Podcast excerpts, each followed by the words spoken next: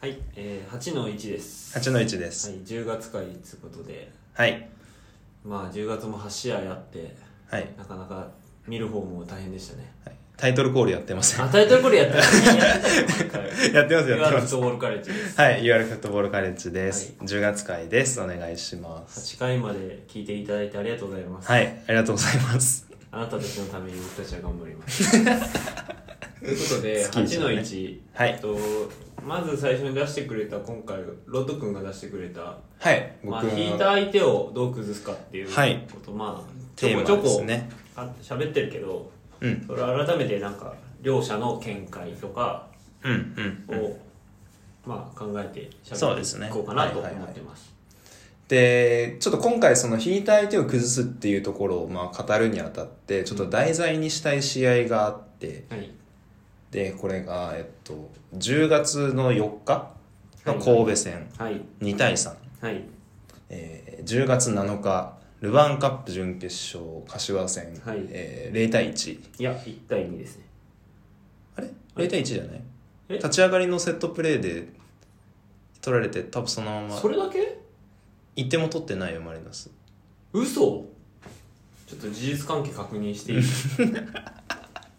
ちょちょ繋いでてここれは 繋いつなぐんですか繋いてまあいいや、えっとまあ、とにかく、えっと、この2試合っていうのはすごくこう、まあ、展開が似ていてうん試合の、うん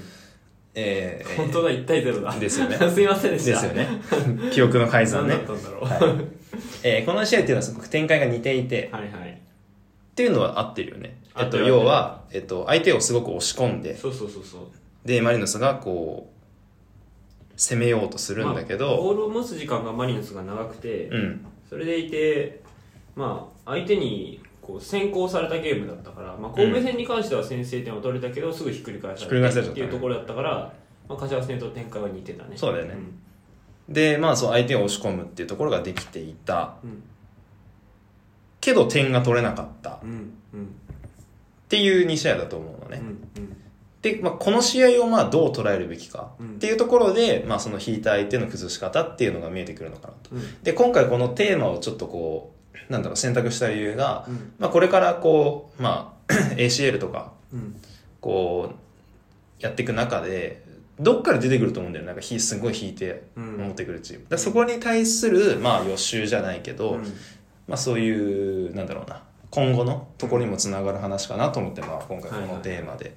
ちょっと話してみようかなと思ったはいはいと、それで言うとさまあその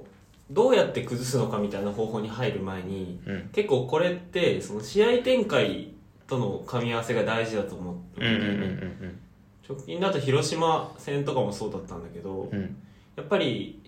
固く引いた相手に先制点を取られてしまうと厳しいっていうのがあるわけ、うんうん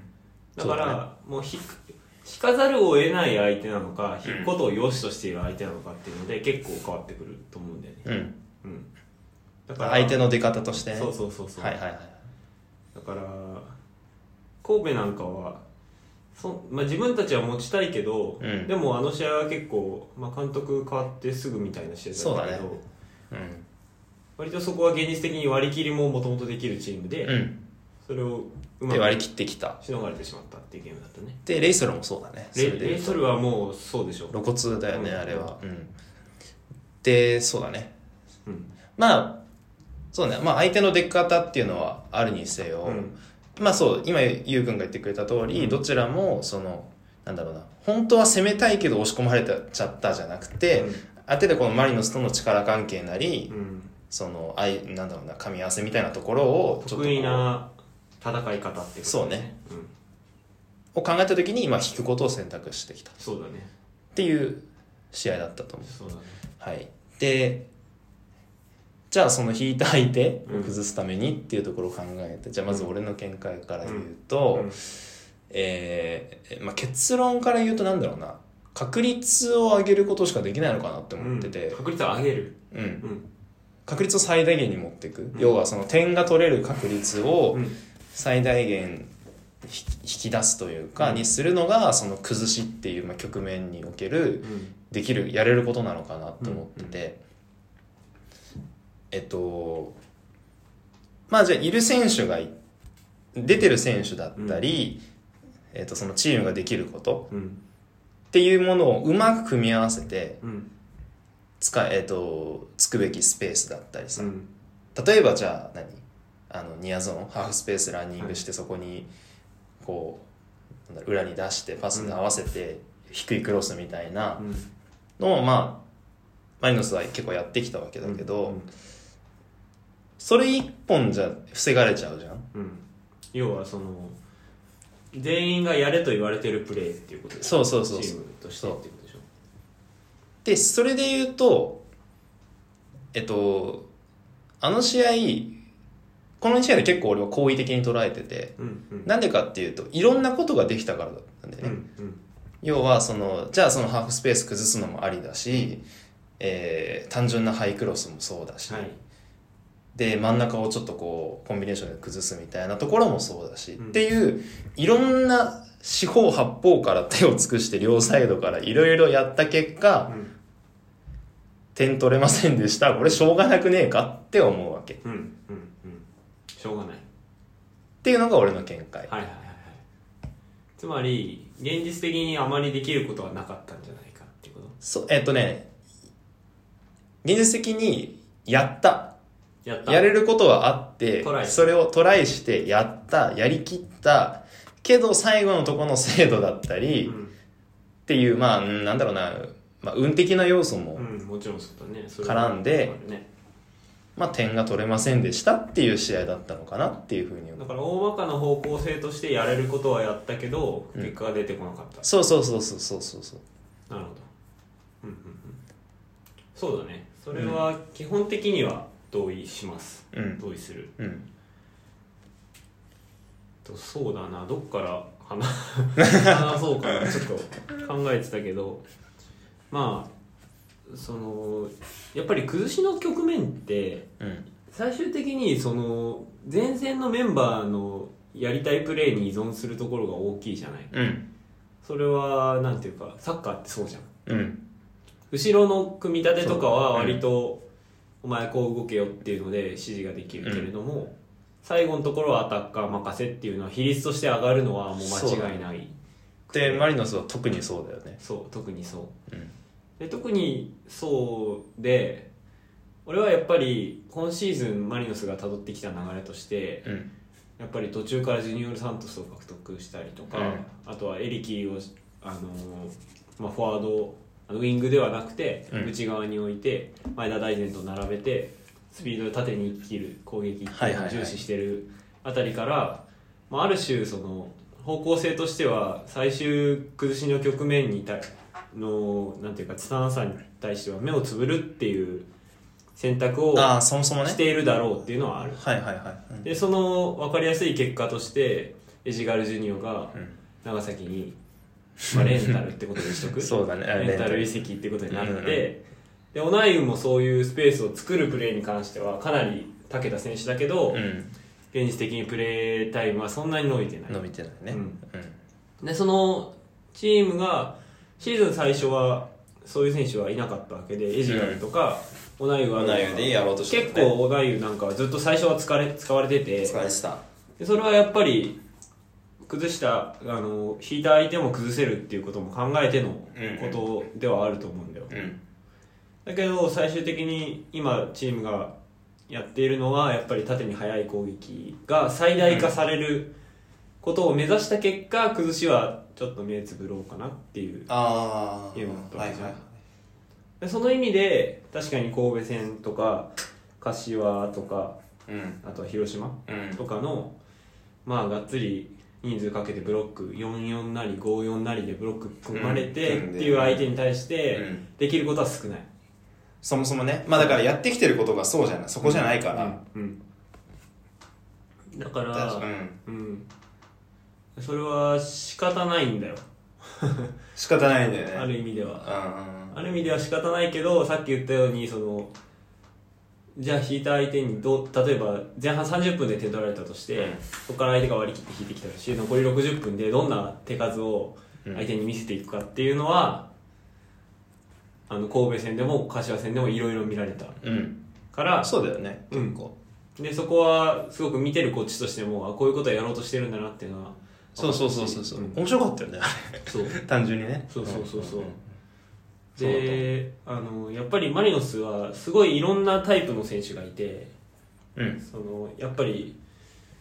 ゲームモデルでがっちり組まれたチームではないからうんだからこそいろんなパターンを見せられるっていうのがそういうそうねそうねうんうん引いた相手に対してはうん例えば天野でさ天野がサイドで優位作るとかうんあとは荻原が早めにアウトスイングのクロス入れるとか、はいはいはいはい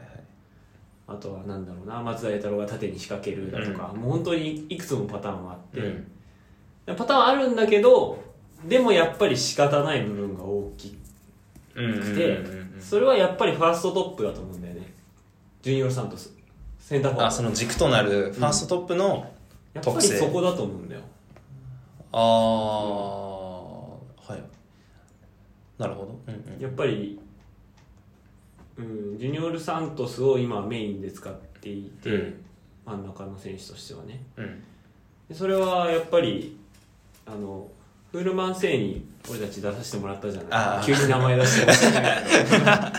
あれはねどあれのあの質問回答みたいなところはいはいではいはい後日あのテキストで回答するっていうので俺も書かせてもらったんだけど、うんやっぱり現状さジュニオル・サントスをメインで使っているのはやっぱりなんていうのかなその急に点取るみたいなさうん相手の状態に関係なくそのプレーがはまれば、いいとこまで行ってチャンス作れるっていうところにやうんっぱりかけていて、うんねむしろその1点でしかないと思っていて、うんジュニオ・サントスを使ってるそうね、でそれはつまりそのそういうのってその引いた相手に対する打開策にもなり得るっていうかうんうん、そのカードを1枚持っとくことで常に可能性を持っていられるっていうか、なるほどうん、 UNO でいうとこのドロー4を持ってるみたあいなそうそうそうそうそうそうそうでそれまあ泥棒持ってたらもうあそうかぜ絶対かあ強いれけどはそうか強いけどじゃあそうかだから可能性なんだ可よ能性ジュニアさんそれもそうか可能性かまあやっぱりでエリキを真ん中に置いたらやっぱり引いた相手に対しては死にがちなわけでうんでそういう意味でジュニオル・サントスのなんていうか理不尽さとか、うん突拍子もなさっていうのを買ってるっていうのがまあやっぱりそれはあ起用るにの出てかるだかあらエジーが出ていっちゃったのは、まあ、出ていっちゃったって言い方悪いけど、ーうんエジが長崎に行ったのは結構象徴的だったねうん、うん、そうねそっちに舵を切ったというかそうだね出場機会の問題はあるにせよやっぱりマリノスの今の方向性はそっちなんだってことがかなりこの移籍で明確化されたような感じがする、うんあの神戸戦神戸戦ってエジガルだったじゃんスタメンの神戸選手センがターフォワード一号だったでやっぱりじゃあああやって割とこううーんまあロジカルうんにいろんな四方八方からパスでうんこう切り崩しに行けたっていうのはやっぱりセンターフォワードがエジガルだったからってところが大きいのかな、やっぱりうんやっぱサントスだと、まあ、最近ねちょっとこういろいろなんか組織の中でやれることも増えてきてるって俺は思ってるんだけど、うんサントスもね、うんでもやっぱりそういうなんだろうな集団の中での、うっんていうことに関してはやっぱりエジガルの方がいやーそうでしょうやっぱエジガルが出てたからあの試合はああやっていろんな崩しのパターンみたいなのが見れたのかなやっぱアルスパサントスだとやっぱり、ま、もうちょっとこう、うん、限定されるというかこそうでしょうね特にあの試合の神戸はもうとにかく外に押し出すような形だったうとそ思うだね大外捨てて、うん、前半そうはだね確か4141のブロックあそうそうだそうだった、で後半から安井を入れてイニエスタを前にして4411みたいな4411みたいなうん、感じだでったねそれであのあの時4、まあ、マリノスは4321みたいな形を取ってたんだけど、シャドウが息ししづらくなってそうだねそうそれでまあ、うん攻めあぐねたみたいな試合だったんだけど、うんまあレうんまあそうね仕方ない部分が大きいな、やっうんぱりそうかまあまあじゃあやっぱりまとまるとこはやっぱりあれかなワントップで出てる選手のうん特性によると、そうあとはやっぱりあの試合に関してはあのウイングバックが持たされる状態で、うんそこで突破する選手がいないっていうのは、ウィングあそっかウィングバックが持ったんですあそうねだから要は大外を捨ててきましたとそう神そう戸そがうそうでじゃあ大外で持ったウィングバックがやっぱドリブルっていう選択肢がなくなっちゃうからうん、そう剥がすとかねうんでその意味でやっぱり文ちゃんはあのポジションだとなかなかなんていうか、内側で仕事内側とか後ろで仕事をする時よりはなかなか苦労してる感じでうんそれはまあ連戦の影響ももちろんあるんだけど、まあ、まあ露骨に疲れてるからねもそううね今ねもうねそれはもうしょうがないのよねそうしょうがないねあれはだから高野早く戻ってこいっていうだって高野にめっちゃ期待してるいや俺高野大好きだから マジでまあそうか早く見たえいねっと、うんそうねじゃあさえっと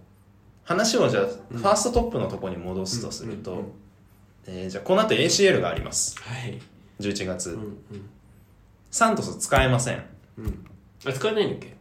おそらく使えんじゃあ使えないと仮定しよう、うん今のところ一応3プラス1で、うん3がチアゴマルコス、えーエリキうんうんでプラス1がティーラトンっていうのがまあじゃあ決まってますと、うんサントス使えませんうんどうしますかっていうどうすると思う見解う聞きたいーん、オッケー。えーっと、 そうね。まあじゃあ誰を使うかで言うと、うんまあ、えっと、オナイウと、うんえーエリキうんうんでファーストトップは行くんだろうと。 2人二人。ま他にいないよね、ファーストトップでき。あ、まそうあ、だねそうやって言われるとそうだねまあ、テルはやったことあるけどぐらいだよね。だから。だからその AC だから最終節の話ってことでしょあじゃなくて、 ACL の話。ああもう2チーム完全に分けなきゃいけない時としてってことでしょそうそうそうそう。いや、サンタスが使えない場合、うんまだオナイユとエリキの場合、まあ、エリキはでもあれかなやっぱそういう 去年終盤みたいなやっぱああいうスピードでガンガン持っていく形にするのかなうーんそこ変えると思うオナイユが出てる場合とうんエリキが出てる場合ってやっぱ変わるよね自然といや変わるでしょうそうだよね変わらざるを得ないだろうねまあざっくり印象論になっちゃうかもしれないけど、ざっくりで言うとオナイユの時はちょっと整える系うん整えるポゼッションうんだからまあ神戸戦みたいなだから割とボランチとかは和田拓也とかうんいるとなんかこううまく回るのか水沼宏太とかねウィングに、うんでエリキの場合は、えーエリキがあのファーストトップの場合ファーストはトップを奪いってことねはもうなんだろう速攻系そうエリキのファーストトップってねあんまりやらないんだよねボスまあ今シーズンはもう露骨にあの何脇で使いたがるんだよそうサイそドうそうウィングなりで最近まあウィングもうちょっと板についてきたというか、うんあの一生懸命幅取ることになったからね ついてきてるのか な ここは良しとしていいんだろうか、まあでもなんだろうこうポジションバランスがちょっと良くなってきてるじゃない、うんうんそのエリキがどう生きるかというよりか周りがちょっとこうなんだろうとポジション取りやすくなってるでしょエリキそがうだ幅ね取ってるからそうだねうんまあ、そこでまあ割といい傾向にはなってきてるのかなと思って、うんうんまあでじゃあそもそもエリキをファーストトップで使わないってところからって感じ、うんいやうーんまあ使うことになるだろうねうん、ただエリキがファーストトップになると本当にそのさっき言った通りで、うん引いた相手に対してどうすんのっていう感じになっちゃうから,、うんうんだからその意味であるとしたら逆なんじゃないかなと思うその逆オナイウとエエリキを例えば同時起用するんだったらエリキの方があのサイドのフォワードなんじゃないかなと思あえっと要は内側ってことそう幅取るウイングじゃなくてうそうそうそうそう一般的にシャドウとされてるところねそうそうそうあのね僕たちがこんだけシャドウって結構この数分間で避けてきてるような感じついに一石を投じたよちょっねと説明してよえ説明してよまあシャドウあえっとシャドウっぽいけどシャドウじゃないっていう話でしょそうそうそうそうあのフールマンセでブンさんが言ってたやつねそうそれに対して確かにそうだなと思ったから、うんあれはシャドウではないしシャドウではないその意味合いとしてねそうだね3センターフォワードあれはなんて呼んだらいいか脇のフォワー脇のフォワードドウィングではないからねそうだねウィングじゃない脇のフォワード脇のフォワードうんうんうんそっかだから同いあなるほどってことはまあてかそもそも ACL にはマルコス連れていくだろうから、うんそこで一枠埋まるわけじゃん、うんまあ、今の形にするなら今の形は4213 42134213もあるかいやそうだからそもそも形をどうするのかっていうことからあるよあそっからだねだってそれによってトップの形も変わってくるし、うんうんうんうん確かに確かにどうなるのかなえっとね現状を結構ねフォアリベロはね封印封印っていうかねしばらくやってないんだよね半半月ぐらいそうねえっ、とフォアリベロガンバ戦かガンバ戦以14日ガンバ戦を最後にフォアリベロはやめましたとそこからはねマルコスのトップ下だったりとかあとは天野とあの渡辺渡辺浩浩太太ののインサイドハーツフインしたサイりドとハかーフうんやっててだから本当に連れて行ったメンバーによって最適化を選ぶような感じになるうんかもしれないね、うんまあでもだからそこはでも強みだと思うんだよね何でもできるどうとでもできるというか、うんまあでもそれで例えば4213、うんマルコスがトップ下の形とかにやるんだったらうん、エリキはあのファーストトップには置かないだろうからそういう時のエリキの適性って脇のフォワードなわけじゃん、うんうんうんそうやって考えると人数の関係で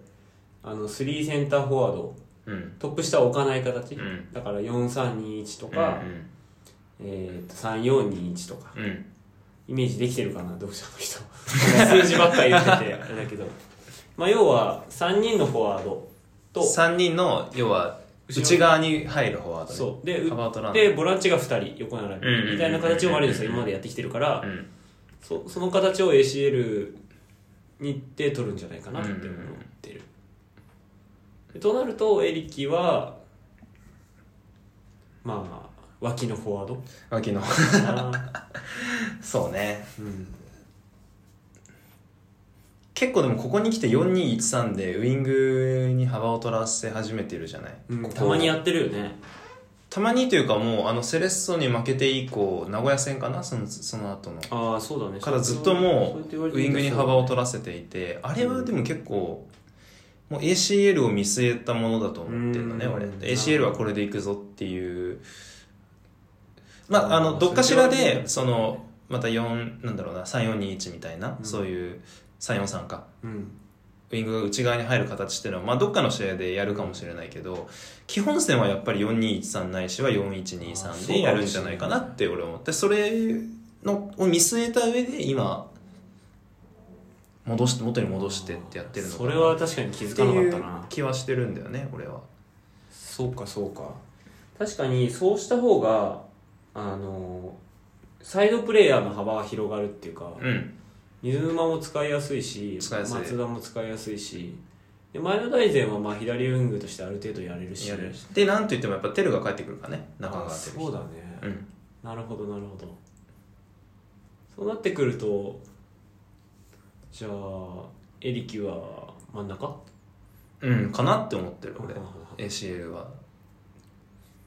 まであまあさっき終盤みたいなのをうんテルエイキ大善ってうん前3人でやろうとしてるのかなってちょっと思ってイるメねージしやすいね、う確かんにそれはスピーディーなで確かに ACL 相手だったらエリキはハマりやすいだろうしねうん と思うよで柏みたいな相手は多分いないいないねわかんない見てないけど、まあどっかででも来ると思うよそういうひがっちり引いても守ってくる、チームだよねそてか FC 東京うてか FC 東京だよね まあ当たった場合ねいやでも他の韓国のとことかもやってくるかもしれないしね、うんそれは、うんうんまあだから、まあ、両方必要なんだよ要はうん結局、でまあその両方ともできるっていうのがやっぱマリノスの強さでもあると思うし、うんねそこはだからはっきり決め打ちはしないだろうけどねうんどっちで行くっていうのは決めないと、やっぱりあのクレイジーな日程ですから いやーそうだよねだからまあほぼターンの完全ターンオーバーでやるんじゃやんないかな、うんま え何よりやっぱり ACL 優勝したら来年も出れるっていうレギュレーションになってるから、あうん今のリーグの順位とかを考えてうん全然もう ACL 全ツッコミいやもうフルぶっぱだとい思やうてよかそうなるよね、うんなるなるでそうした方がいいと思うよ、ううんん、かなりだからなんだろうなえっとチアゴがさうんしばらく出てなかったじゃない、うんあのーうん怪我したね最後に出たのが柏戦か柏戦以降大分戦ぐらいからずっと休んでたよねあの広島戦の前までだよねチアゴはアゴはそうだね柏そうだルヴァンの柏で90分出てっていう感じだったねうんあれについてボスはなんだもう怪我はさせたくないというかあ違うチアゴ言ってたのかなうんもう怪我をしないようにってもうそこを無理はさせないっていそんうふうになこうへんえ珍しいねまあだからもう完全に ACL にもう照準合わせて多うん分うんうんいろんなものを調整してるんだと思うんうだんうよんね、うんなるほどなるほどその視点は確かにちょっと欠けてたな俺うんいやどうしてもさやっぱリーグが連戦になるとさそっちに目がいってさ、まあまあ確かに確かにであの今すごいあのこれさっき収録始まる前にロット君には見せたんだけどうんあのどの選手がどの試合でどれどれくらい出たかっていうのを今あそれ言うんだそう 言 うんだそれはいはい、それを今けあのいろいろ計算なり打ち込んでやってて、はいはい、うんうん、でそれやってくるとどういうローテーションで進んでいるのかっていうのが分かるから、うんある意味こう今目先の次の試合誰が出るかっていう意識ですごいメンバー選考を見ちゃってたかあーはいはいらはい ACL に向けてっていうのは確かにちょっと気づかなかったわああうん、 なるほまあまあまあそうどあれなんかまたテーマから離れてるだいぶ離れたね今回え っとか引いた相手の崩し方とかまあじゃあまとめるとまあでもやっぱりでも2人の見解で一致してたのは、出る選手によってだいぶ変わると変わるでマリノスはその両方できるとその、うん整えうんしっかりロジカルに崩すパターンと、えースピードで押し切るパターン両方、まあ、ある程度できますとある程度っていうところかな、まあ、それが強みでそれを ACL に生かしたいよねっていうそうだからどうかな今後リーグでそういう相手が来た時に、うんある程度知らないって割り切るしかないうんうんうんまあ、それはずっと前からある意味そうなんだけど、うんだからチームは割ともう縦縦縦うんうんの時の破壊力うん取り点取り切っちゃうみたいな方向に、もう完全に舵はもうく10月なんかよりずっと前から切られてると思うけど、うんそれがやっぱりエジの移籍うんまあエジは ACL 出れないんだっけ出れないそもそも出れないまあそれもあるだろうけどその時点でもう選択肢はほとんどないからああそもそもね、うん、そうね ACL 勝とうぜっていうもうそうだよね本当に今のがあのゴールでどうこの30分 間 じゃあそれで締めなきちゃょっダとメ決だ めにね行ったんだけど ACL 勝とうぜかんばしくなかったから 反応がちょっとねそんな感じはいどうテーマ出した身としては満足いやでもなんとなく認識のすり合わせできた から、なんとなくね満足よこれはこれでそうはい2人の見解っつうことでうん普遍的な正解はないですからねないですよはい じゃあというわけで、えっとはいシャープ1は8の1かはいこれで終わりです、終わりということではいありがとうございましたは続きますい